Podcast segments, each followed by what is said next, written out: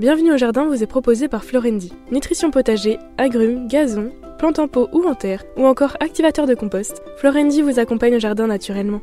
Ayez la main verte avec Florendi.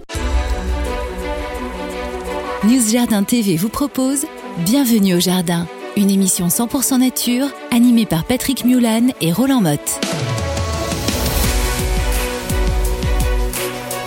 Bonjour, bonjour, bonjour, bonjour à tous. Nous sommes ravis une nouvelle fois de vous retrouver. Oui, nous sommes des jardiniers les plus costauds de la Terre. Au monde. Au monde. Tout à fait. Non, mais en tous les cas, grâce à vous, on a une pêche d'enfer et j'espère qu'on contribue aussi à vous aider à la fois dans votre jardin, mais aussi à passer un bon moment avec nous. Quand je dis nous, eh bien c'est parce qu'en face de moi, j'ai Roland Motte. Bonjour mon cher Patrick, bonjour à tous. Roland Motte, le jardinier de Vitel, celui qui vous amuse à la fois, parce que je sais que vous aimez son humour, et aussi qui vous donne des bons conseils, puisque tous les jours, il est dans son jardin à Vitel. Et Vitel, c'est pas si facile que ça, hein, quand même. Comme Non, non, il fait climat. moins 60 l'hiver, il fait plus 32 l'été, c'est très compliqué. Voilà. Alors, c'est pas tout à fait le pôle Nord, comme je dis souvent, mais un petit peu. Nous sommes le 148e jour de l'année. Il nous reste combien? 217 jours avant le nouvel an. Alors, j'ai vu que tu avais bien regardé ce qu'il y avait sur ma note. C'est très, très bien. Septième jour du signe astrologique des Gémeaux. Et oui, euh, ça avance. Neuvième jour du mois de prairial. La prairie qui a fleuri peut-être un petit peu dans notre calendrier républicain français. On vous raconte ça, on s'en fiche en fait, globalement. Mais parce qu'il y a toujours une plante qui est associée. Et aujourd'hui, c'est le jour. Le serpolet, la plus, la plus, peut-être la plus belle plante du monde. Oh Ah, moi je l'adore. C'est J'adore parce qu'elle, non, elle m'a marqué parce que quand j'étais gamin, on se promenait sur les plateaux du Jura, euh, dans le Haut-Doubs, et on trouvait toujours des taches de serpolet. Pourtant, il fait pas chaud là-haut, et il y avait du serpolet. Il n'y a pas de problème au niveau de la rusticité sur le serpolet qui est un thym. Hein, c'est Thymus serpillum. Serpillum, ça veut dire que ça s'étale. hein. C'est tout petit, tout, de rien du tout. Mais ça fait un beau tapis. Alors il y a plein de noms, plein, plein, plein de noms communs. Oui, ça c'est impressionnant. Bon, teint sauvage, ça va. Teint bâtard, ça c'est pas très reluisant. teint rouge, pourquoi pas, Bah, c'est vrai. La fleur, elle est Oui. pas loin du rouge. Et puis la feuille, quelquefois un petit peu qui rougit. Alors ça, euh, c'est quand elle a eu un peu froid. en pla- Oui, bah, c'est pour ça que je la voyais là-bas. le serpoule, le piloté, le piolet, le poleur, le, le piolet encore une fois, le petit pouillot, ça c'est joli comme l'amande pouillot, tiens. Le pougeux, le pougeux bâtard, T'as t'as pou- oublié le pouilleux. Le pouilleux, ah bah Oh, serait dommage. le pougeux de bique, le bouquet, le fringlette, et puis le Enfin, la fringlette, je pense. la, la fringlette, oui, t'as raison de, de TE. Et puis le meilleur, c'est le sentil-bon. Bah oui, en fait, il sent pas mauvais. Et d'ailleurs, c'est, comme je vous disais, un thym avec sans aucun doute un arôme plus subtil que le thym commun. Oui, et on le, si on marche dessus par hasard, parce qu'il est tapissant, eh bien on sent tout de suite le parfum qui monte. Oui, alors c'est pas fait trop pour marcher. Vous pouvez l'utiliser au jardin comme plante couvre-sol.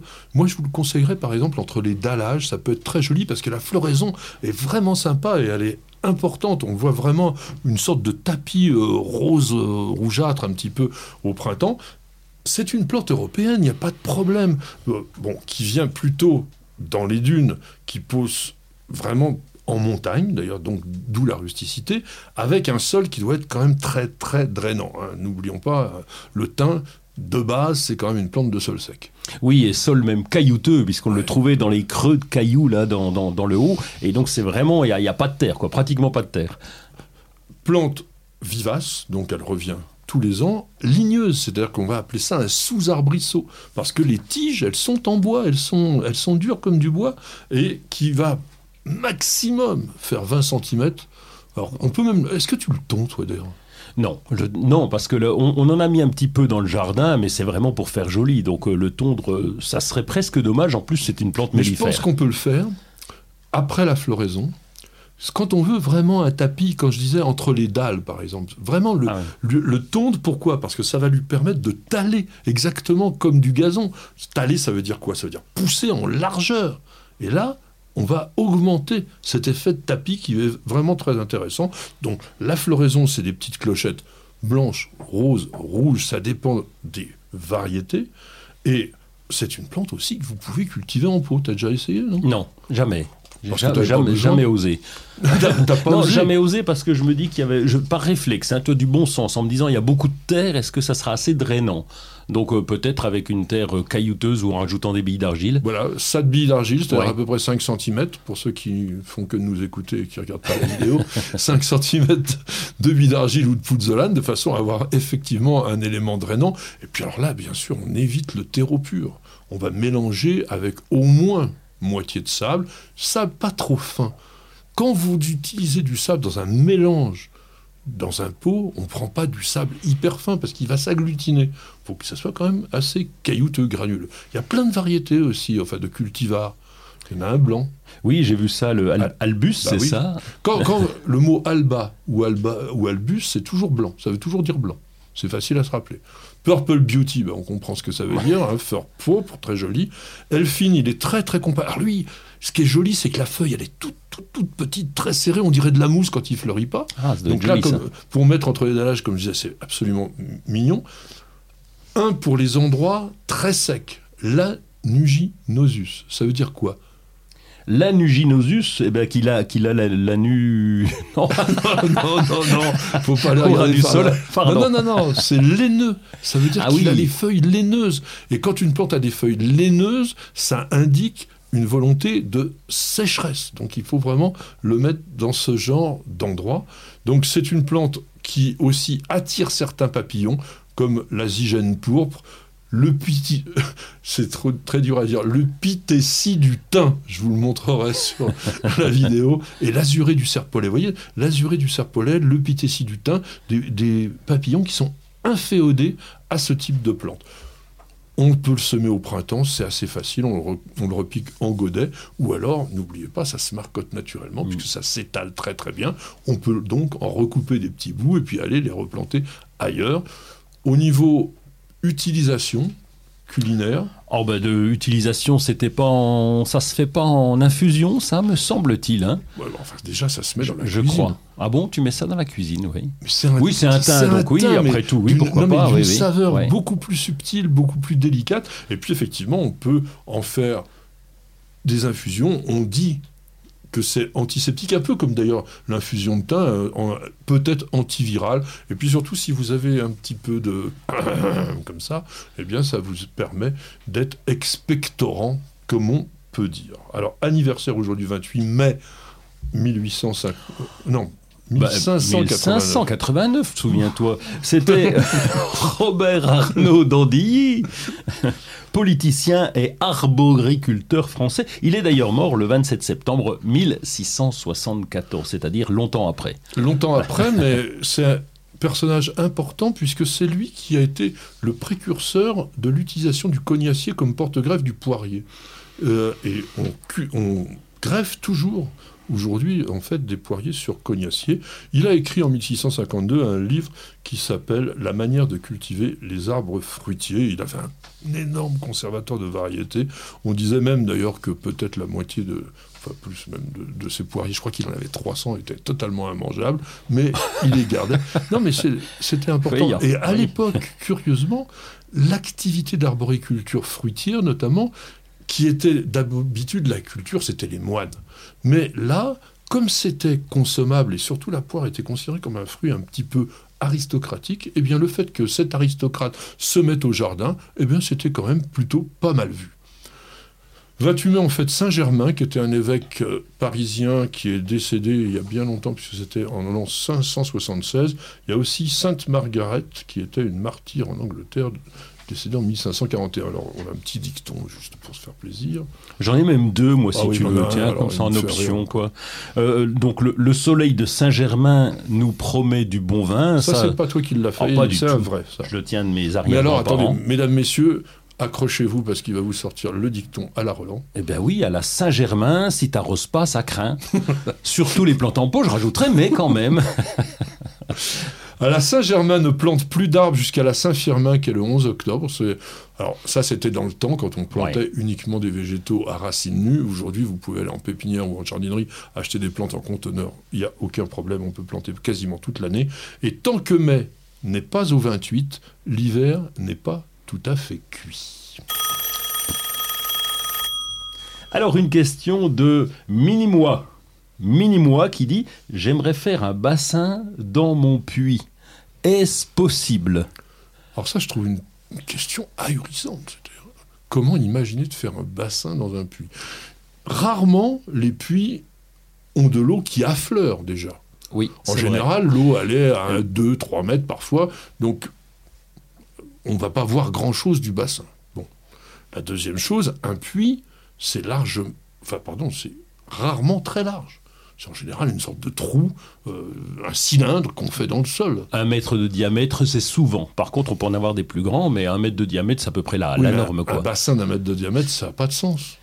Et, puis surtout, c'est le côté esthétique, puisque quand on, a un puits à la maison, parce qu'on on l'a remis en état euh, pour le faire fonctionner, pour arroser le jardin, et, lorsqu'on est au-dessus, on voit pas finalement. Mais on oui. voit rien du tout. Mais Donc oui. c'est vrai qu'avoir une carpe coille dans le fond, on s'en foutre un petit peu, puisqu'on ne la verrait pas, c'est tellement noir euh, dans la profondeur que c'est compliqué. Donc, un puits peut être un élément décoratif dans un jardin avec la structure. Par exemple, si vous avez fait un, un beau tour du puits euh, avec des pierres, vous pouvez mettre des plantes autour. Enfin, ça peut être assez joli. On peut mettre aussi, souvent, on mettait un arceau au- au-dessus du puits avec le, le seau. Bon, on ne le fait plus aujourd'hui, on a les pompes, mais on peut habiller ça, par exemple, avec une clématite, ça peut être très sympa. Mais de là à en faire un bassin, Oui. je vois pas. Et puis la, te- la tendance aujourd'hui, c'est quand même d'utiliser son puits. On a tellement de restrictions d'eau que lorsqu'on a la chance d'avoir un puits, c'est plutôt de le remettre en eau, de le remettre en état, d'activer une pompe hein, et, et puis de pouvoir arroser le jardin avec. Voilà, je pense que c'est à peu près tout ce qu'on peut vous dire. En tous les cas, un puits, c'est un puits, un bassin, c'est tout à fait autre chose. Vous n'avez pas la main verte? Alors prenez-en de la graine avec nos paroles d'experts.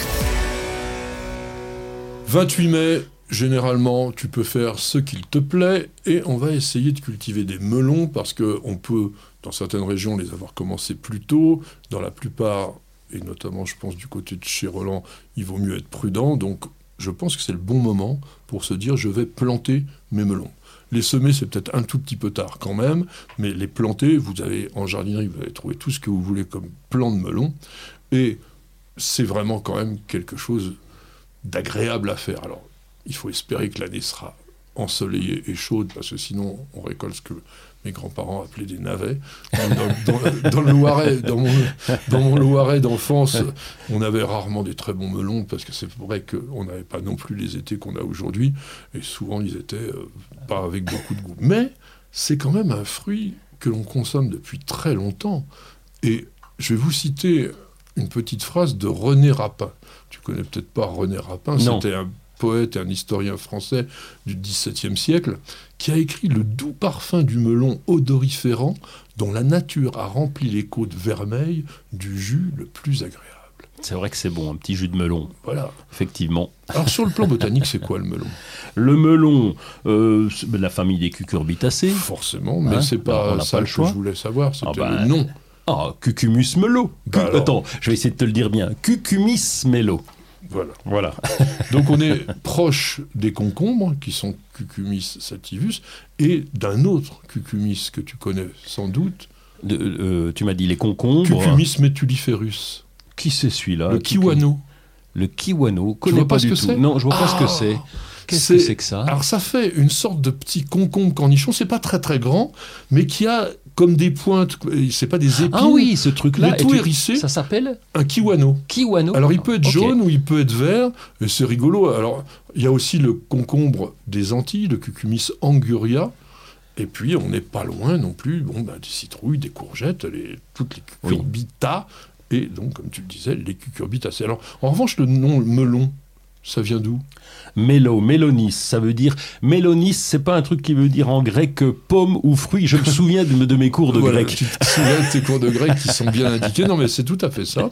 Et donc, on a affaire à une plante annuelle, herbacée, rampante.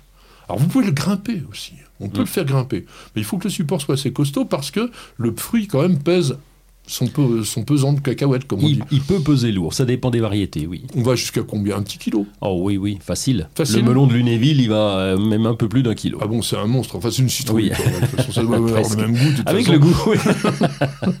Donc, c'est C'est une- pas vrai. Curieusement, alors que beaucoup, beaucoup de cucurbitacées sont sud-américaines, celui-là, on pense qu'il serait plutôt africain parce que quand je dis on pense, c'est qu'il est cultivé depuis tellement longtemps. On en a retrouvé des prémices en l'Égypte antique il y a 2500 ans, donc c'est pas d'hier. Certainement, ils n'étaient pas aussi bons que nos hybrides d'aujourd'hui, je pense. Mais Soudan, Éthiopie, tout ça, il y avait donc des melons. Il est arrivé chez nous au 9e siècle. Mais il a fallu attendre la fin du 15e pour que l'on commence donc à vraiment le cultiver. Et comme je vous le disais, il n'était certainement pas aussi savoureux qu'aujourd'hui parce que en 1601, Claude Mermet, qui était un poète de l'époque, écrit la chose suivante. Les amis, à l'heure présente, ont le naturel du melon. Il faut en essayer 50 avant d'en rencontrer un bon. ah ouais, disons. C'est rigolo. À la fois sur la phrase elle-même et sur le fait qu'on pouvait quand même se dire qu'il c'était difficile de choisir son melon. Alors, tu vas me raconter quand même comment tu les cultives, parce que tu, vois, tu, en cultives régulièrement.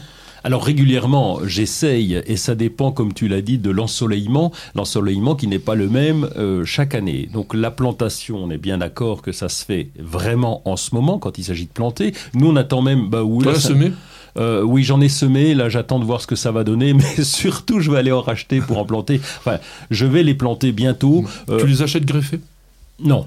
Non, euh, j'ai une variété hybride et fin, et puis j'ai du Lunéville. Le Lunéville, on le, on le sème, c'est toujours bien de l'avoir parce que c'est le, c'est le, le, truc du coin. Là, je vais mettre un Francesco, et c'est une variété hybride, donc j'espère avoir des résultats. L'an dernier, j'ai eu de très mauvais résultats. c'est normal, il faisait pas beau. Oui, c'est donc le, le taux d'ensoleillement. Choisir un coin vraiment plein soleil, plutôt en carré potager parce que le sol se réchauffe beaucoup plus vite, surtout chez nous, donc c'est important d'avoir le sol chaud. Et puis, bah, après, c'est la euh, fumure organique, un petit peu comme les, comme le, les cucurbitacées. Voilà. Oui. Et puis l'arrosage. Alors là, faut pas se louper parce que le, paillage, j'y reviens, pardon, va être important. Et puis un arrosage vraiment régulier, en tout cas pour le premier mois. Oui, alors le paillage, il a un autre avantage sur le melon, c'est qu'il va éviter aux fruits d'être en contact direct avec le sol. Et dans le cas d'une année un petit peu humide, eh bien, ça évite quand même qu'il risque de s'abîmer, de, de pourrir, tout simplement avec le contact du sol. Alors, Roland a parlé des hybrides fins. Je vous conseille, je vous suggère, je vous invite à essayer des melons F1. Pour quelle raison? C'est qu'il y a eu une sélection ces dernières années qui porte essentiellement sur la qualité gustative. La résistance aux maladies, effectivement, mais aussi la qualité gustative. Il y a des melons qui ont véritablement une teneur en sucre garantie et vous avez l'assurance d'avoir des fruits de qualité s'ils arrivent effectivement à maturité par rapport à la saison. Beaucoup de ces melons sont vendus greffés. L'avantage du greffé, c'est qu'il va s'adapter mieux quand même à un climat moyen et il va avoir plus de vigueur. Il y en a plein. Il y a Cézanne, il y a Anasta, il y a Figaro, il y a Gérac, il y a Lunabel. Ils ont tous des noms euh, différents franchement, pour les distinguer, il faut être le spécialiste mondial du melon, parce qu'il y a jamais... Ils sont de type charentais. C'est quoi le type charentais du melon? Euh, type charentais, c'est un, gros melon avec des bien veinés. Bien veinés avec des côtes, et généralement avec une chair orange. Il y a des melons avec de la chair verte. C'est une variété de Cucumis melo qui s'appelle réticulatus. Par exemple, Masada est fin, je peux vous conseiller. Au début, il y avait Gallia. On avait vu arriver ça sur le marché. C'était un melon à chair douce, ferme, juteuse. Le goût est très différent hein, entre le melon vert et le melon jaune. Tentez. Et puis, si vous aimez une curiosité, je vous conseille peut-être banana. Banana, c'est un melon en forme de banane. C'est une, une vieille variété. Les fruits peuvent atteindre 60 cm, peser jusqu'à 4 kg. La chair, elle est saumon. La saveur, rappelle un peu celle d'une banane quand elle est bien mûre, à condition effectivement qu'il y ait eu encore une fois ce soleil. Donc, cher, je, rappelle plein soleil, donc sol très riche, paillage comme a dit Roland, et puis voilà, lancez-vous, essayez, et puis peut-être un petit tunnel dans les régions où il n'y aurait peut-être pas de soleil, l'effet de serre peut être tout à fait efficace. Bienvenue au jardin. Patrick Mulan, Roland Motte. Il y a forcément des actualités dans cette époque de l'année. On a passé le coup de feu. Alors attention, demain c'est la fête des mères. Ah oui. Alors généralement, au moment de la fête des mères, on dit tiens, c'est un peu la fin de saison. Non, non, non. Le jardin, c'est toute l'année. D'ailleurs, on sera encore là la semaine prochaine et autres. Mais beaucoup de jardineries disent oui, oui, à, partir de la fête des mers, on estime que la saison est faite. Oui, alors c'est plus grave que ça, c'est que le lendemain de la fête des mères, tout le monde prend ses jours de congé. Quand on est en jardinerie, on a, on été sur le pont de mars à, mai, et donc il y, a plein, de journées à reprendre. Donc là, du coup, on se retrouve avec un tout petit peu moins de monde et un peu moins de stock. Ben moi, je pense qu'il y a quand même des belles journées à faire. Conserver dans les jardineries votre stock, on va y aller. Et notamment, ça serait bien. Alors, là, je pense que le stock, il a déjà été un peu terminé. va nous parler d'une nouvelle mais vraiment magnifique Osta. Oui, Iberian, euh, Osta Siberian Tiger, pardon. Tiger. Tiger, Tiger. Bon, je vais le dire. Euh, tigre de Sibérie. Ok, l'Osta sibérien tigère. je dis ça pour euh, nos amis français, français évitez-le en particulier. Et le tout premier Osta à feuillage rayé. Alors, comme tu l'as dit, il est en exclusivité chez Promesse de Fleurs, donc ça veut dire qu'il y en a trois, trois pideux qui se battent, mais bon. Il n'y en avait pas beaucoup. C'est ça. Voilà, et malheureusement, euh, c'est bien dommage. Alors, c'est euh, euh, issu de la mythique sélection japonaise, les Osta Mito no Hana. Alors, il est extrêmement rustique, c'est, il est petit, il a des fleurs blanches en été, et puis bah, il est vraiment accessible à tous les jardins, bien sûr comme un Osta, plutôt à l'ombre et la mi-ombre. Hein. Mais surtout, ce qui est beau, c'est vraiment les rayures dorées de, sur un feuillage vert, vert intense. Alors j'espère, j'espère que c'est pas vraiment les épinards à limaces, quoi. Mais parce qu'il y a des ostas qui ont les feuilles plus ou moins épaisses et donc plus ou moins appétantes, mais en tous les cas, celui-là, il est d'une beauté. Mon petit conseil, vous l'achetez, vous le mettez dans un pot, puis après, vous serez peut-être un tout petit peu plus tranquille. Alors moi, je vais vous présenter un produit qu'on connaît peut-être sur le fond. J'en ai apporté. Ah. J'en ai apporté pour... Bah oui, les pots étaient, étaient petits. Vous ne le verrez pas en vrai parce que, pour une raison, toute bête, c'est qu'à l'intérieur de ça, il y a du biochar. Oui, c'est un genre de charbon de bois, ça, voilà, c'est un charbon de bois naturel. Alors là, c'est pyrolysé, c'est-à-dire que vous prenez de la biomasse inutilisable, et là, en, l'occurrence, ils prennent du pseudo tsuga. Sur les forêts gérées où on coupe les troncs pour faire de la charpente, etc., il reste toujours bah, plein d'éléments, les branchettes, etc on amène, ça et on fait donc du charbon de bois. Alors si je l'ouvre, on va salir tout le studio, donc on va éviter. Mais là, vous avez une dosette pour un litre de terreau.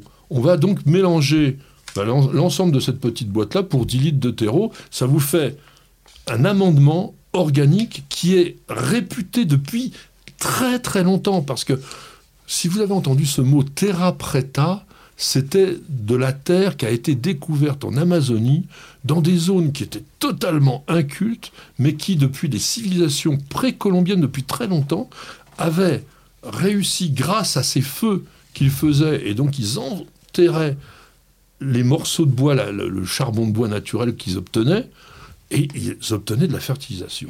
Donc c'est vraiment intéressant parce que on va l'utiliser avec un impact environnemental inverse à celui du charbon de bois. Alors, euh, possible en plante d'intérieur également? Bien sûr, bien sûr, parce que ça, on peut le mettre dans un pot. On peut le mettre aussi en surface, simplement, et on va gratouiller. Ça améliore très très nettement quand même la disponibilité du sol au niveau des nutriments et des sels minéraux. Donc ça favorise tout simplement la croissance sans être un engrais. C'est bien ce que je disais, un mmh, mmh, mmh. amendement. Et cette marque, donc Terra Fertilis, qui est basée en Normandie, exploite, en fait, c'est un groupe qui s'appelle SLB qui exploite des, investissements forestiers en France, en Roumanie, au Brésil, etc. Et donc, ils récupèrent tous leurs déchets et ils les transforment eh bien, tout simplement dans ce produit qui s'appelle fertilisant sol de Terra Preta. Alors ça vaut 6,50 euros la boîte, euh, je pense à peu près, vous le trouverez dans le commerce. Si je t'en pique un, c'est pas dramatique. Si tu m'en piques un, c'est pas dramatique. Ça va. Voilà, 6 euros, euh, je peux te l'offrir sans problème. Alors, cette euh, semaine, ou du moins plutôt la semaine prochaine, du 3 au 5 juin, très important, le 19e rendez-vous des rendez-vous au jardin. Donc c'est le thème le jardin face au changement climatique et il y aura 2200 jardins en France et 500 autres dans différents pays d'Europe qui ouvriront leurs portes, qui feront des animations et qui vont vous parler de comment adapter votre jardin à cette évolution climatique que l'on a aujourd'hui et qui peut poser un petit problème. 4-5 juin aussi, 28e édition de la fête des jardiniers dans les châteaux, les jardins du château du Lude. Si vous êtes du côté de la Sarthe, ne manquez pas. Il y a beaucoup de pépiniéristes, il y a toute une ambiance. Le jardin est superbe, le château, il est pas mal non plus.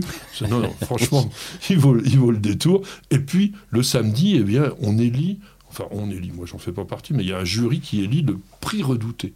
Et là, ce sera la 22e édition. Même week-end, on aura aussi à Bayatel pour les Parisiens, le fameux jardin de Bayatel, la roseraie sera au top et ça sera vraiment le week-end de la rose à Bayatel. T'as un petit coup de cœur à nous raconter? Oui, c'est pas un coup de cœur, c'est un coup de réflexion parce que c'est pas du cœur vraiment. Je suis tombé sur Landestini, une organisation à but non lucratif créée en 2019. Jusque-là, pas de pas de lézard. Donc, Alors, tu sais qui est-ce qui l'a créé? ben c'est euh, Fanny Agostini. Et tu sais qui est, qui est, qui est Fanny Agostini? Euh, la fille du cycliste Non, c'est une ancienne Miss Météo. Ah bon C'est vrai Oui, oui, c'est une c'est, euh, elle était comédienne, etc. Et tout. Et en fait, avec son mari, ils ont décidé de devenir écolo et de créer une ferme.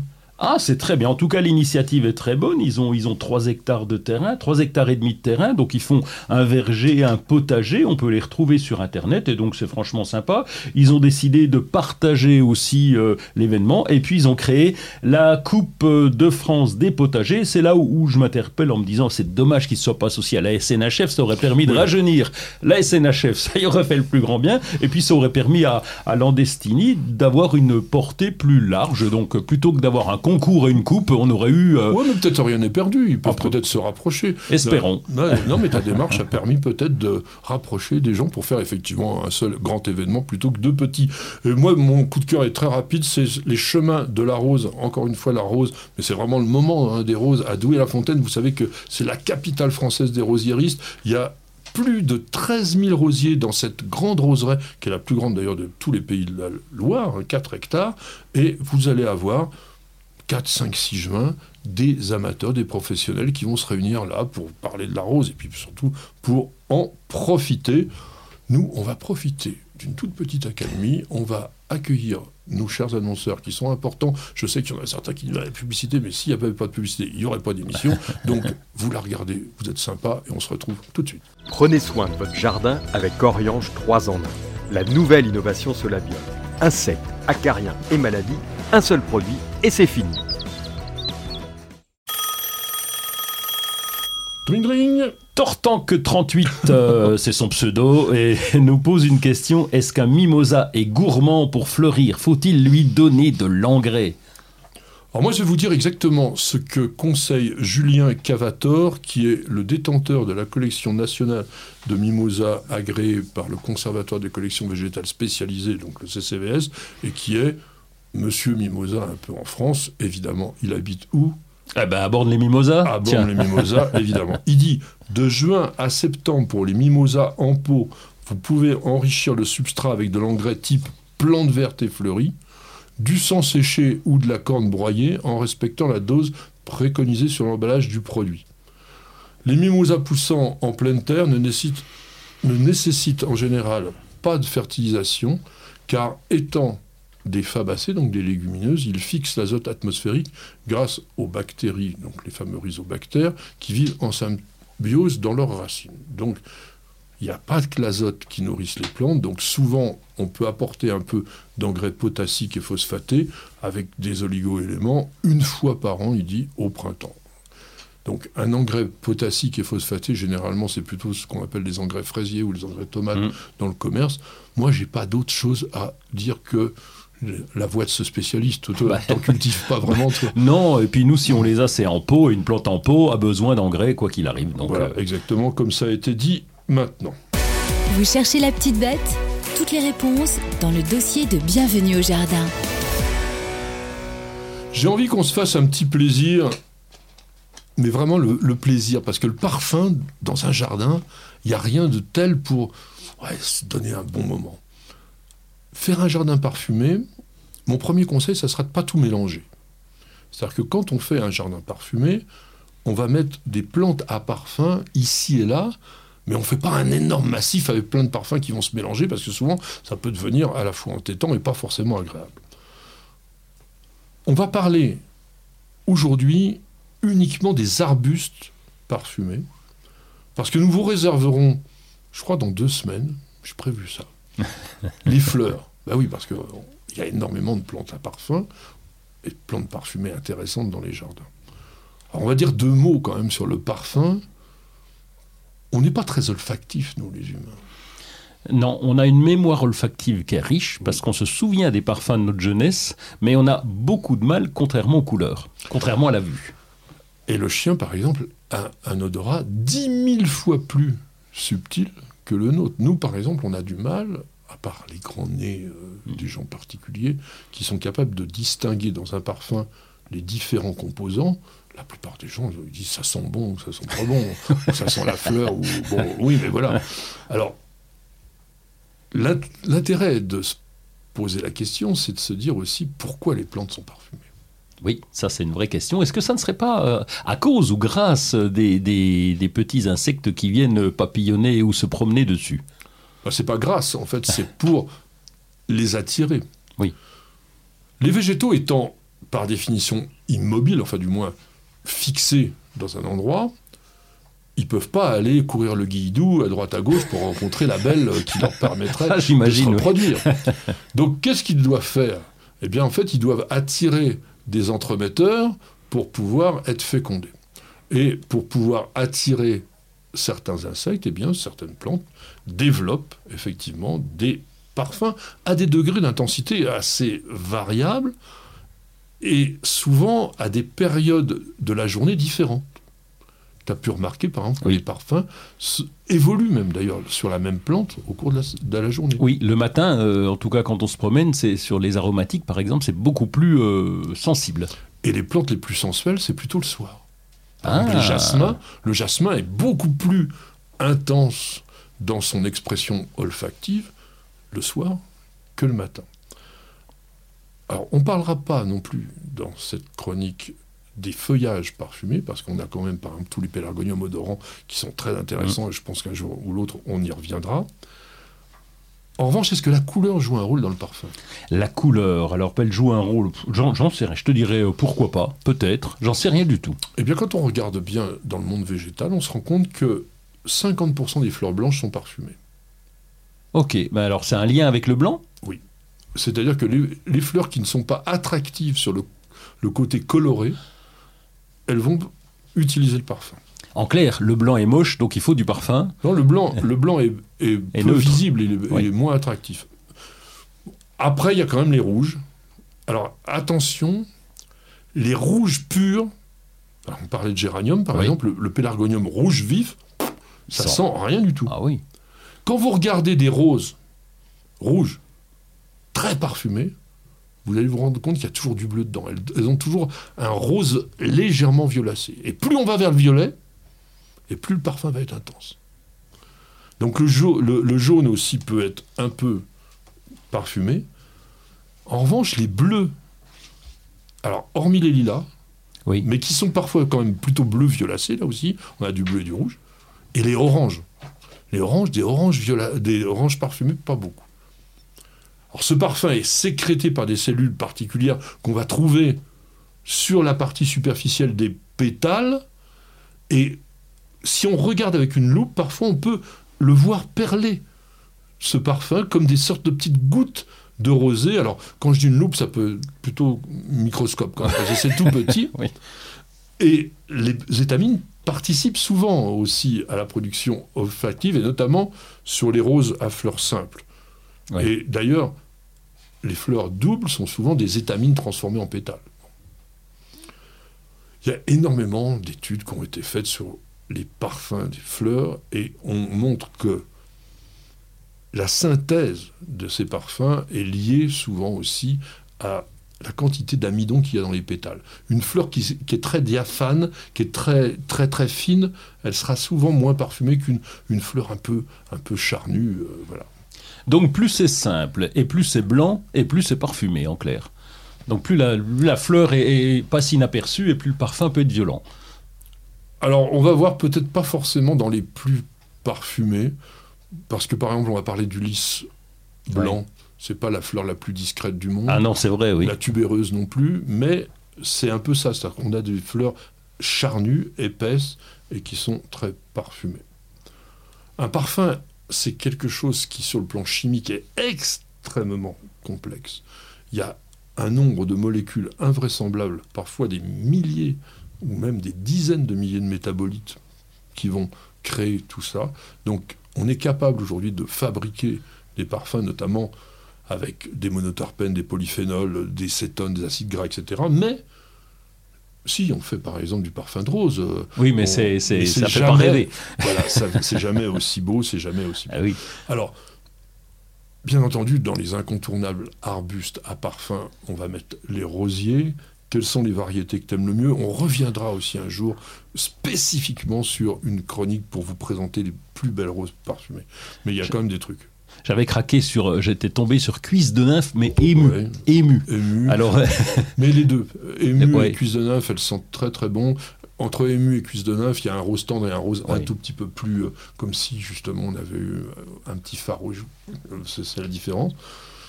D'autres euh, qu'est-ce qu'il y a d'autre? J'ai vu qu'il y avait Cardinal de Richelieu, mais je m'en souviens plus bien de Cardinal celui-là. Bah on est dans le, Ouais. on est De- dans le grenade. Je me souviens plus du parle. parfum, problème quoi. Oui. C'est- très puissant, Ouais. c'est- très intense. Bon, il y a, il y a des plantes qui ont déjà dans leur nom. Il y a nuage parfumé, il y y, a parfum de l'ail. Alors ça, c'est... Nuage parfumé, c'est une variété moderne, mais à parfum de l'ail, c'est des anciens. Dans les anciens, la Yolande d'Aragon, Président de 16, sont des, vraiment des très très très belles variétés puissamment odorantes. Les créations de M. David Austin, donc les rosiers anglais, généralement sont très parfumés. Moi, j'ai bien, bien aimé chez lui euh, Graham Thomas, qui est un jaune d'ailleurs. C'est assez Mm. rare d'avoir un parfum dans ces variétés jaunes. On a Bolshoi chez Meillan, qui est un orange. Ah tiens, on dit orange, il n'y en a pas beaucoup, Oui. mais Bolshoi qui est orange chamois. Super parfum. Grand siècle, jardin de bagatelle. Bon, mais, Oh, puis Papa Meillan, ça j'allais oublier. Ouais. Alors, je voulais pas en parler de Papa Meillan parce que c'est vrai qu'on le vend encore énormément dans les pépinières. Là, vous avez intérêt à avoir le pulvérisateur à côté. hein. Bah, c'est quand même bon. extrêmement, extrêmement fragile. Et d'ailleurs, il faut bien le dire, chez les rosiers, plus on a cette intensité, c'est c'est un, un rouge très foncé, Papa Meillan, et plus on est dans ces couleurs-là, plus généralement le Marsonia, il est Mm. dans son univers. Alors, on va passer sur les autres rapidement, hein, parce qu'on est déjà en retard sur la chronique, mais euh, il y, a des- il y a des incontournables. Ah, le Seringa. Le, le Euh, ça- alors, donc, lui, il sent à 2 km lui. hein. Philadelphus, Oui. euh, donc au printemps, on l'appelait le jasmin des poètes, très très bel Ouais. arbuste, qui nécessite d'être taillé, sinon en vieillissant il est moche, parce que il va, non non, il va Oui. perdre vraiment sa densité. Donc n'hésitez pas à le tailler correctement, sérieusement après la floraison.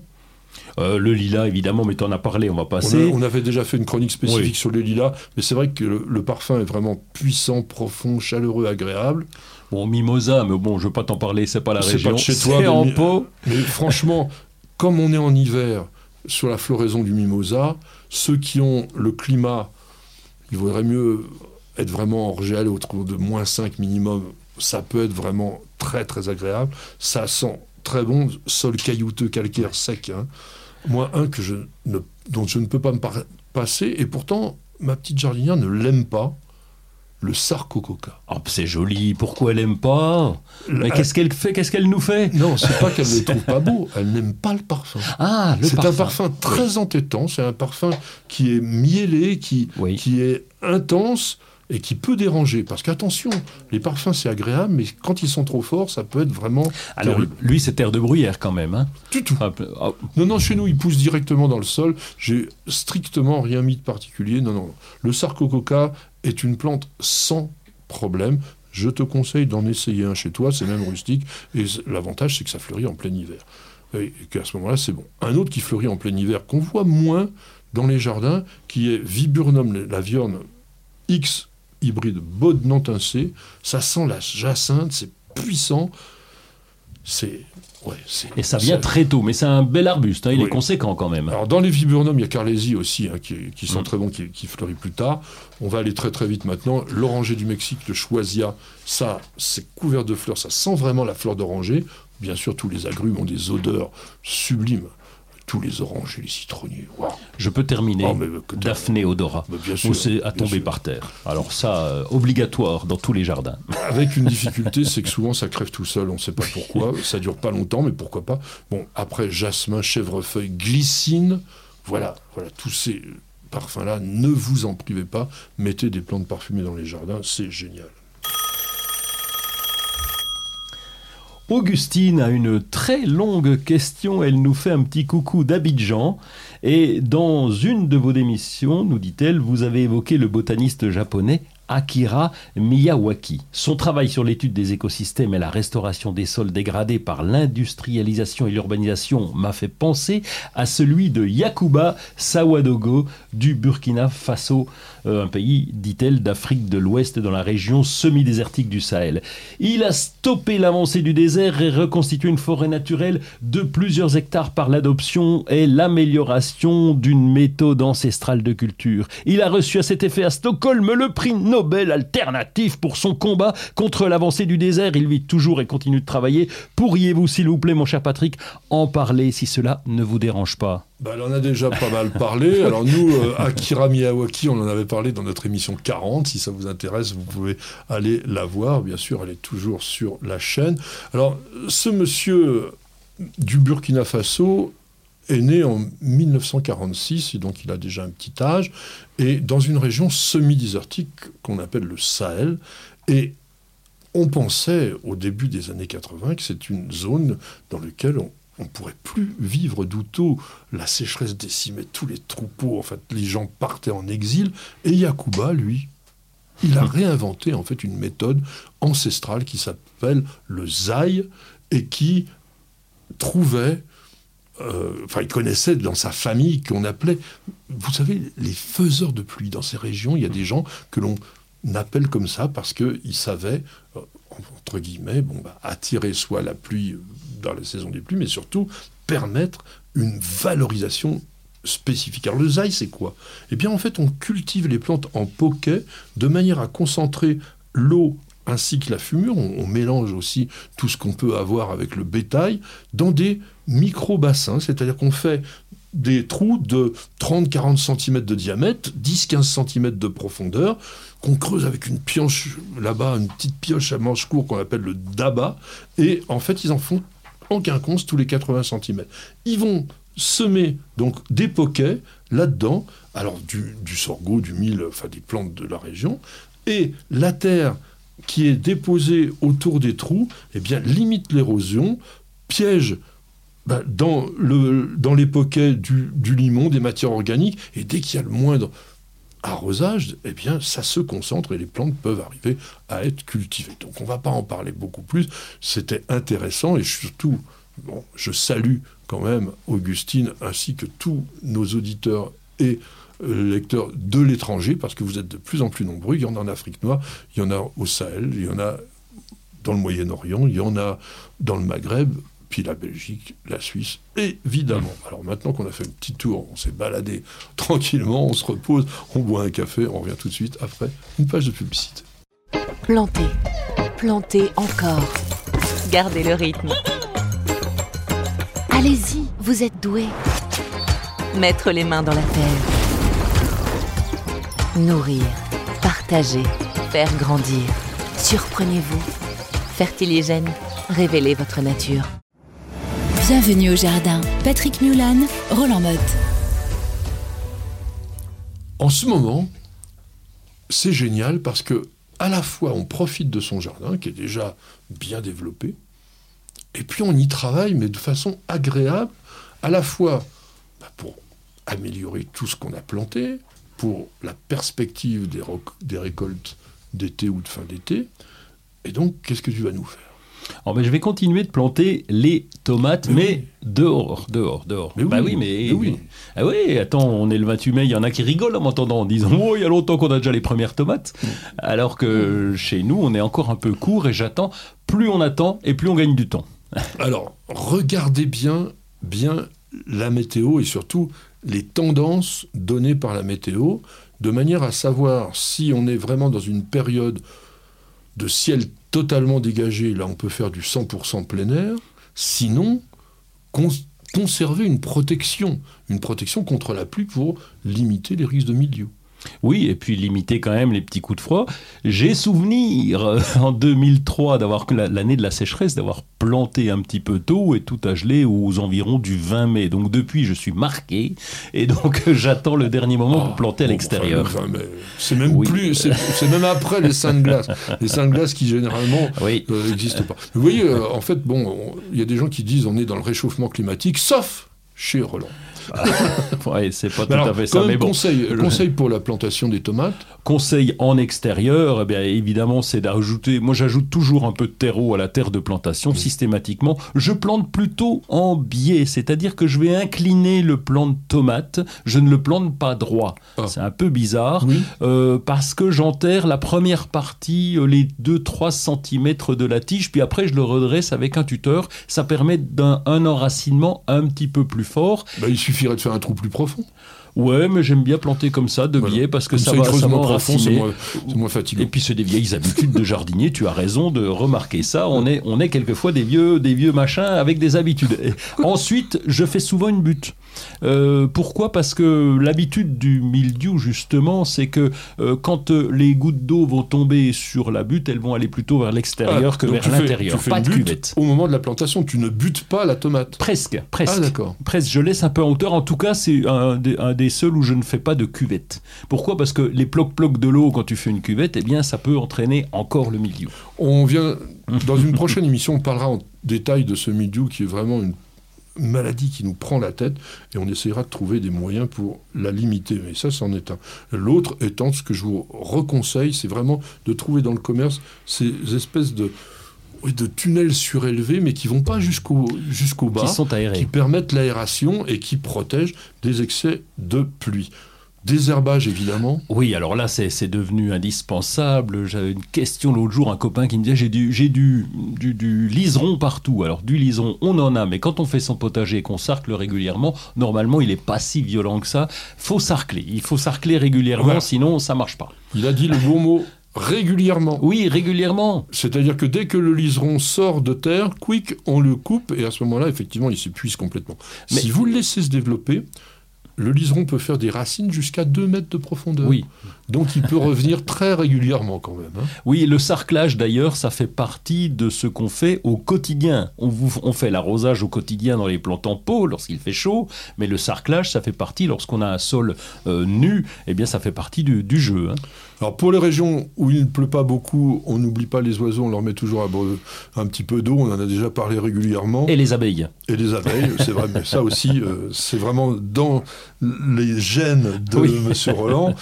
Euh, on aère évidemment la serre, la véranda, tous les endroits qui sont sous abri parce qu'il peut y avoir une concentration d'humidité dès qu'il y a un petit peu de, chaleur. Tu me le confirmeras, mais le pollen des tomates, des fleurs de tomates sèche environ à 30-34 degrés. Ah oui, tout à fait. Et, donc là, on peut avoir des belles fleurs et pas avoir de, de tomates. pas avoir de fécondation, c'est embêtant.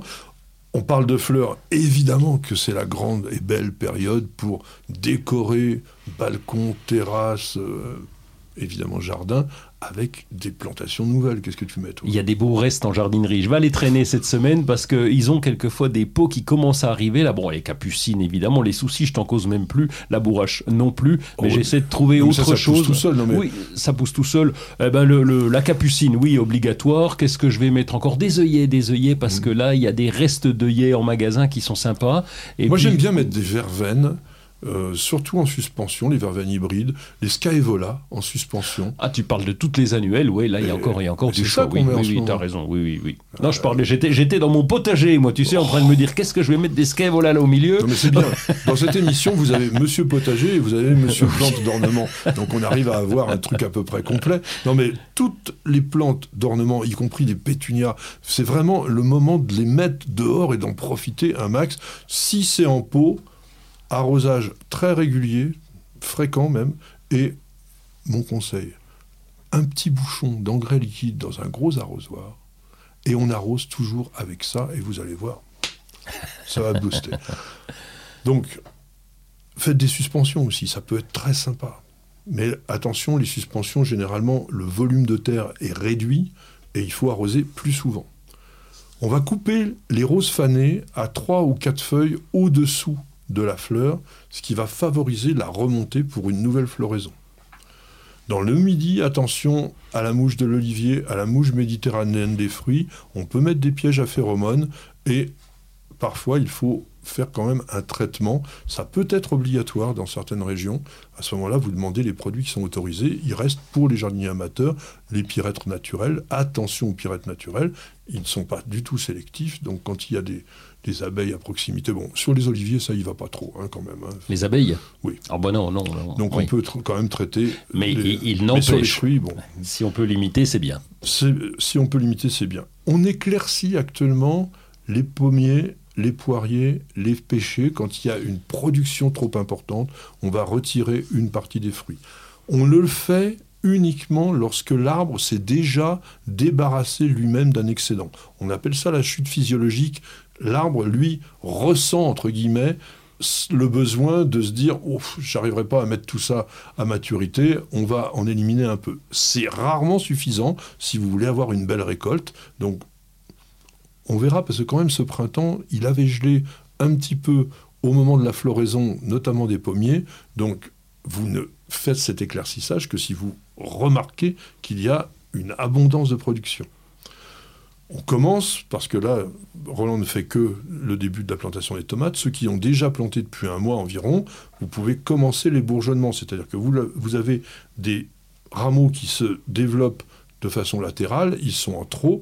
On va garder un pied principal sur les tomates à gros fruits. Un petit peu d'engrais pour bulbes sur les dahlias, les glaïeuls, ça fait pas de mal. Bon, je vous l'ai dit, fertiliser tout ce qui était en pot, notamment les géraniums. Ça aussi, les géraniums, si vous voulez beaucoup de floraison, il y a intérêt à pas arroser trop souvent, les laisser un tout petit peu sécher, mais leur donner à manger régulièrement. Et peut-être t'installes pas des affolants dans les cerisiers, toi? Non, ça sert strictement à rien. J'avais fait Ah ça bon une année, je m'étais embêté à mettre un grand cerisier. J'avais mis des, des, des vieux CD que je n'écoutais plus. Tu parles, ils rigolent, ils viennent à côté et puis ils viennent bouffer quand même. Donc euh, je ne- je n'installe. Alors c'est très joli, hein. Par contre, il y a de très jolis affolants, il y a de très jolis euh, euh, Bah, faut- décors. affolez-vous pour décorer simplement. Et puis planter aussi les nénuphars, c'est le moment, il y a encore plein plein de trucs. Et on reviendra la semaine prochaine.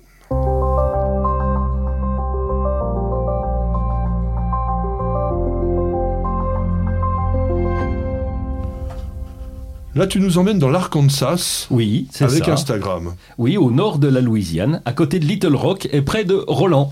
J'ai trouvé ça joli. On dire Roland, je pense. Non, non, ils disent Roland là-bas. Ah bon? Bah, c'est au nord de la Louisiane, donc ils, disent Roland sûrement. De toute façon, je suis pas allé contrôler, j'y suis pas allé. Et donc c'est euh, Palen Smith, 92 300 abonnés, 5 Ça le fait. 987 publications, ça commence à faire du monde. Et je suis allé voir, je me suis renseigné un peu, mais je me suis repéré qu'il avait une belle ferme à la campagne, dans l'Arkansas, donc su- surplombe le- la rivière Arkansas. Et puis il a vraiment un grand jardin et on peut aller dans sa ferme pour déjeuner, le rencontrer. Euh, Donc on vient, il a fait un livre avec des recettes saisonnières, etc. C'est lui qui fait le casse-croûte et on peut déguster sa célèbre, dit-il, tarte au, Au noix de pécan oui, Ah au, oui. au pécan et au babeur. Ah. Euh, je, je savais pas ce que c'était le Ah babeur. si, on je suis allé ça voir. dans le temps. Ah bon Oui, bah oui. Je connaissais pas du tout le babeur, je suis allé voir la recette du coup. Ouais. Et donc il a des poules de collection, donc il nous fait vivre tout son truc. Mais bon, c'est un peu commercial parce que il fait vivre sa ferme, il faut venir dans sa ferme et il nous Le invite à potager, y- il fait 4000 mètres carrés. Donc, Oui, euh, donc ça commence à causer. hein. ça commence à causer. Moi, j'ai un livre que Roland va vous montrer qui est très très intéressant, qui s'appelle 50 idées fausses sur les insectes de Monsieur Christophe Bouget, euh, donc chez CAE, qui est un excellent éditeur. Je vous l'ai déjà dit plein de fois. Je vais y revenir. Donc il y a plein de choses sur les insectes qui sont quand même des animaux passionnants, mais qui ont mauvaise réputation. Donc il vous dit les choses comme il faut. Par exemple que bah, il y a des insectes marins, il y a des insectes dans, dans les neiges, que les, in- les invasions d'insectes exotiques continuent à augmenter, que la biomasse des insectes a un petit peu arrêté de croître. On croyait que ça pouvait se développer à l'infini. Bon, que les insectes peuvent être meurtriers. Tiens, on l'a là, ici. euh, ah non, c'est les frelons. Non. Voilà. Donc ça passe toujours sur une affirmation qui est fausse.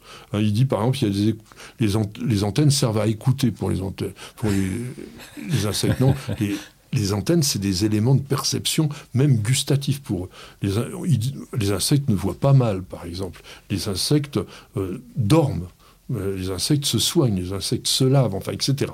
Donc là-dedans, vous avez tout ça. C'est vraiment, vraiment très, très bien fait. À chaque fois, donc vous avez la question, il y en a 50, un petit texte à lire, des jolies photos, et donc vous pouvez vraiment vous mettre à mieux connaître ces insectes.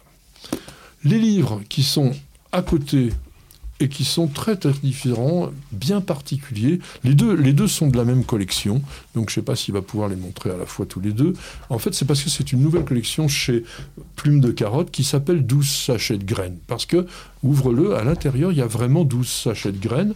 Et c'est Monsieur Serge Schall, qui est un bon camarade, un bon, un bon journaliste euh, jardinier depuis pas mal d'années. Il a fait plein de bouquins intéressants. Et là, il a eu cette idée pour les enfants plutôt, hein, donc d'avoir un petit potager, euh, des sujets de base de jardinage, les grands principes, même si vous êtes dans un tout petit jardin de rien du tout, vous avez les 12, ca- les 12 sachets de graines avec les moyens de cultiver les plantes qui vous ont été offertes dans le livre.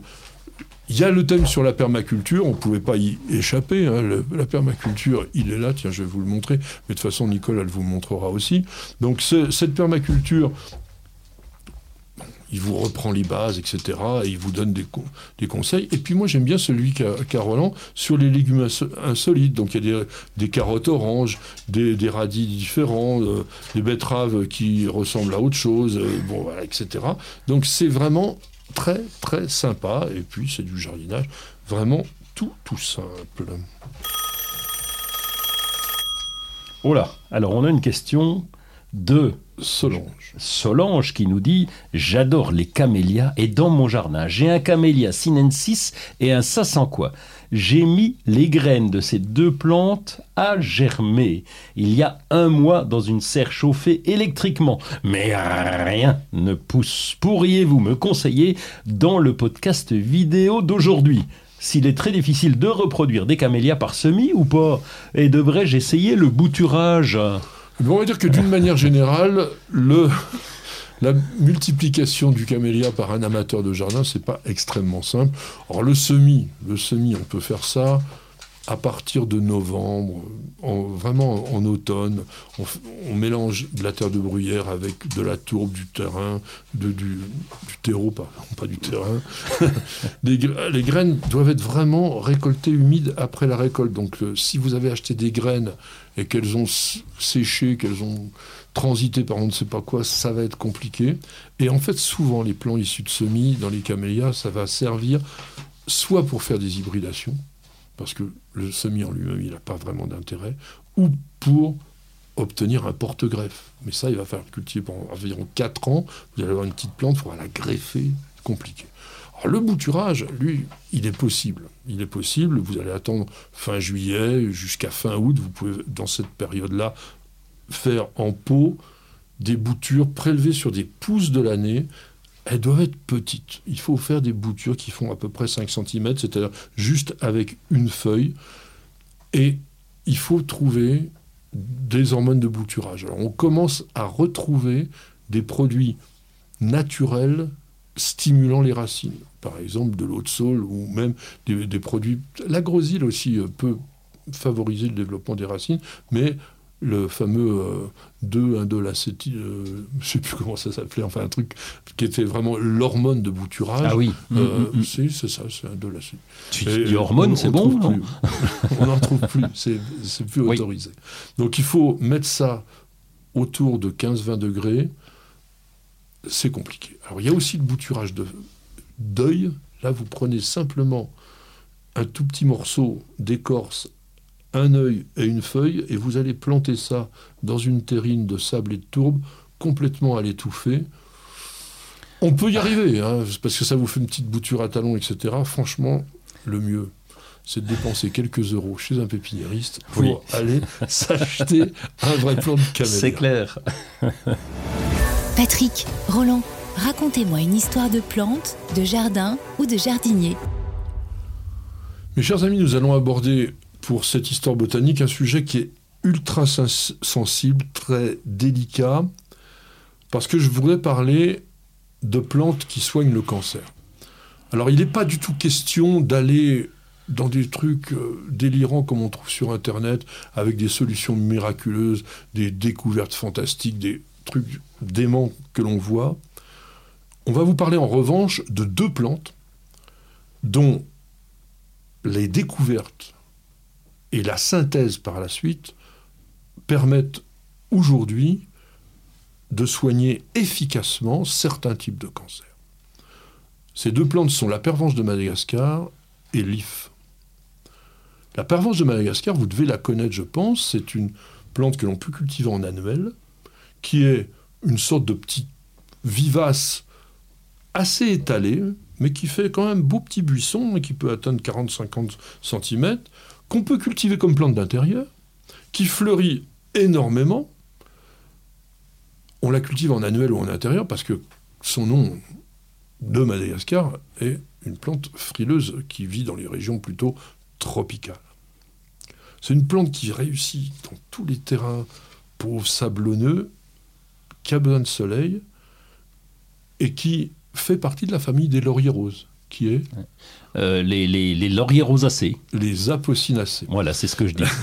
Et ces apocynacées, je vous dis pas ça pour simplement avoir l'air savant, c'est des plantes qui contiennent toutes des substances toxiques, et notamment, je viens de citer le laurier rose, Ah bah une lui, plante euh, oui. éminemment toxique. Mm, mm, mm. Mais qui dit toxicité dit souvent faculté, propriété. Et c'est quand même toujours ce qu'on dit, la dose qui fait le poison. En 1960, dans cette pervenche de Madagascar, a été découvert une substance qu'on appelle la vinblastine, et deux ans plus tard, une autre qui s'appelle la vincristine. Ces, mol- ces molécules ont été démontrées actives, utiles, efficaces dans le traitement de certaines leucémies aiguës, la maladie de Hodgkin, qui est une tumeur des ganglions, le cancer du poumon et du sein et les lymphomes. Et comment c'est arrivé cette histoire? Par hasard, comme toujours. En 1952, une touriste visite la Jamaïque et elle apprend que dans ce pays, on fait du thé aux vertus soi-disant anti-diabétiques. Elle connaît à l'époque le médecin qui avait découvert l'insuline qui s'appelait Clark Noble. Elle lui envoie, et avec le petit mot en lui disant voilà, vous devriez essayer ça. Lui, il faisait plus de recherche à cette époque-là, mais il avait son frère qui était à Toronto dans un laboratoire de recherche et il regarde qu'il n'y a pas beaucoup d'effet sur la, glu- la glu- glycémie, pas la glucémie. et donc, au niveau diabète, c'est pas terrible. En revanche, il voit une activité sur le développement du nombre de, bl- de globules blancs, notamment dans la moelle osseuse. Et donc, il travaille avec toute son équipe et ils arrivent à isoler la vinblastine. Cet alcaloïde qui est dangereux, mais à bonne dose, eh bien, ils peuvent arriver à soigner. Le problème, c'est que la partie aérienne de la pervenche renferme seulement de 0,2 à 1% maximum de vincristine, de vinblastine. Et même la vincristine, elle, c'est 0,003, c'est-à-dire 3 grammes pour une tonne. Ouais, dis donc. Donc il fallait à l'époque, pour obtenir un traitement, plusieurs tonnes de plantes. Et donc fort heureusement, et là, cocorico, c'est une équipe de chimistes français du CNRS, de Gif-sur-Yvette, dirigée par un personnage qui va être important parce que lui aussi va jouer le rôle avec Gif, Pierre Potier, qui a réussi à synthétiser la vinblastine et la vincristine. Et avec ce- cette technique qu'on appelle l'hémisynthèse, ils ont produit ce qu'on appelle aujourd'hui la vin... Non, pardon. La navelbine, qui est aujourd'hui développée par le laboratoire Pierre Fabre. Ce, ce médicament, donc à l'origine végétale, a permis de passer d'un taux de survie de 5% en 70 à 98% en 2000 sur la maladie de Hodgkin et de 5% à 60% sur les leucémies aiguës de l'enfant. Vous voyez quand même, là, on n'a pas affaire à du charlatanisme. Et je vous ai promis aussi de parler de l'IF. Dans l'IF, dont le nom botanique est Taxus, il y a quoi Taxus? Alors, j'ose pas le dire, hein, ça vient pas de, Taxicon Toxicon. Toxicon à Bourg. Toxicon. disait bien, me disait bien qu'il y avait un os. Et on dit con. oui. Toxicon. Ah ça va. Toxique. Ça veut dire toxique. Donc, toute la plante, sauf. Sauf quoi? Ah ben euh, là, ce qu'on fait des confitures, le petit bout rouge là.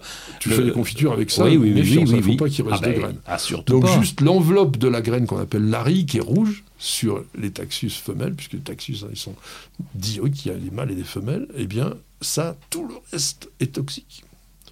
Et en 1962, un botaniste américain qui s'appelait Arthur Barclay a mis en évidence qu'une substance qu'on appelle un diterpène, qui était extrait de l'if du Pacifique, pas notre taxus, Bacata, Taxus brevifolia, avait une activité toxique importante sur les cellules et notamment sur la multiplication, la prolifération cellulaire. Et donc il s'est rendu compte que lorsque on le mettait sur des cellules tumorales, des tumeurs, eh bien, on arrivait à éliminer ces tumeurs. Ce principe qu'on appelle le paclitaxel, commercialisé sous la marque Taxol, a posé tout de suite le même problème que notre pervenche de Madagascar. D'abord parce qu'il fallait là abattre un arbre pour retirer toute son écorce, puisque c'est de l'écorce qu'était extrait le produit. C'est quand même moins facile que sur une plante vivace comme la pervenche de Madagascar qu'on peut bouturer. Pour avoir un gros taxus, il faut quand même pas mal d'années. Et puis, il fallait 8 tonnes d'écorce pour avoir 1,3 kg de taxol. Donc il aurait fallu éliminer l'ensemble des forêts d'Yves d'Amérique pour pouvoir soigner les gens et pas pendant très longtemps. Et on retourne au CNRS de Gif-sur-Yvette. Eh, toujours en Monsieur 1979, Monsieur Potier. Pierre de son prénom, qui, dans le parc de Gif-sur-Yvette, avait énormément d'ifs européens, Taxus baccata. Et bah, il se dit, après tout, on va essayer, on va voir ce qu'on peut faire avec ça. Il ramasse les feuilles, il coupe, il broie, il extrait, et il reprend son système d'hémisynthèse qu'il avait utilisé pour le cataranthus, et là, il obtient une substance qui était pas très très active, le docétaxel, mais qui était franchement anticancéreux. Il l'appelle le taxotère. On est en 1988. Et en travaillant avec des équipes de Rhône-Poulenc et de l'Université de Grenoble, ils ont réussi à synthétiser de façon commercialisable ce produit qui a été mis sur le marché en 1995 et qui aujourd'hui est commercialisé par Sanofi. Il faut savoir que cette découverte a permis au CNRS de récolter 50 millions d'euros par an à partir de 1999 et jusqu'en 2011. Malheureusement, le brevet n'est pas Ah. éternel et il a expiré en 2011. Mais aujourd'hui, ce docétaxel est considéré par l'Organisation mondiale de la santé, l'OMS, comme un des médicaments essentiels. Et on le doit à la fois à la recherche française et au monde végétal. Je pense que ça valait le coup quand même qu'on mette une sorte de focus là-dessus, parce que c'est peut-être pas suffisamment connu, et en tous les cas, on peut avoir la fierté que les végétaux soient capables de soigner des maladies aussi graves que ces fameux cancers. Et c'est sur cette note d'optimisme, même si effectivement on a évoqué des choses pas forcément très gaies, que l'on va terminer cette émission. Roland, merci beaucoup. Merci à toi, Patrick. Tu étais là, tu étais dynamique comme d'habitude. Vous le retrouvez sur France Bleu, sur tous les réseaux. Et puis alors tu publies là, en ce moment, on te voit toujours j'ai- des petits trucs, des petits trucs sympas. J'ai trouvé comment on faisait, donc euh, pour, Ah pour, pour programmer, il n'y a rien de changé. programmé. ouais. On avait notre ami Stéphane, regardez-le là-bas derrière, là il nous fait un son absolument super. Miguel, alors là Miguel il est top. Il est, Il est coincé aujourd'hui, hein Non, non, non, Ah non, non. ça va il est, il, est, il est bien, il est bien. Et, euh, bon, bah, on, a, on a Nicole qui surveille, qui organise, qui est là euh, vraiment. On a laissé la petite chienne de côté parce que bah, elle profite du beau temps, elle profite du jardin, elle est mieux que enfermée dans un studio. En tous les cas, nous, on était ravis d'être enfermés dans ce studio. On a passé un bon moment avec vous et j'espère que surtout vous aussi. On vous dit rendez-vous à la semaine prochaine et Bienvenue au jardin.